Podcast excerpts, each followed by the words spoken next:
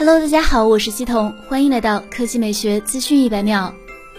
就在本月，realme 副总裁徐启晒出了 realme 屏下摄像头真机。博主数码闲聊站爆料，realme 屏下摄像头会在明年量产商用。综合曝光的信息，不难看出，明年屏下摄像头手机会陆续跟大家见面。这也是目前最完美的全面屏方案。与现阶段流行的挖孔屏不同，屏下摄像头技术将前置摄像头巧妙隐藏在屏幕下方，不需要自拍时正常显示内容。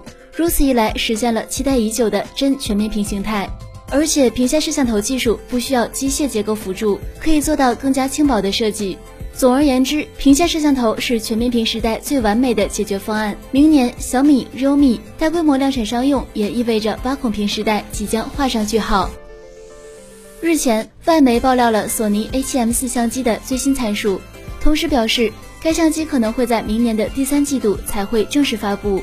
根据其爆料信息显示，索尼 A7M4 机身要比 A7M3 更大一些，采用全新开发的三千万像素全画幅 CMOS。电子取景器为三百六十八万像素，屏幕由九十二万像素提升至一百四十四万像素。视频方面支持四 K 六十 P 录制。存储方面支持 SD 与 CF Express Type A 插槽。爆料还称，A7M4 延续了 A7S3 的全新菜单系统，并且支持了菜单触控操作，支持机身五轴防抖。其售价预计为两千四百九十九美元，约合人民币一万七千元。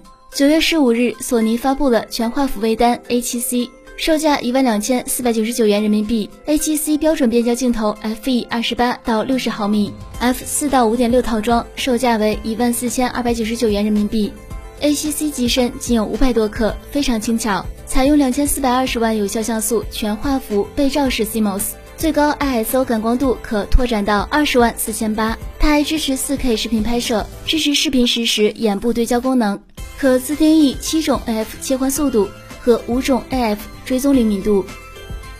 好了，以上就是本期科技美学资讯百秒的全部内容，我们明天再见。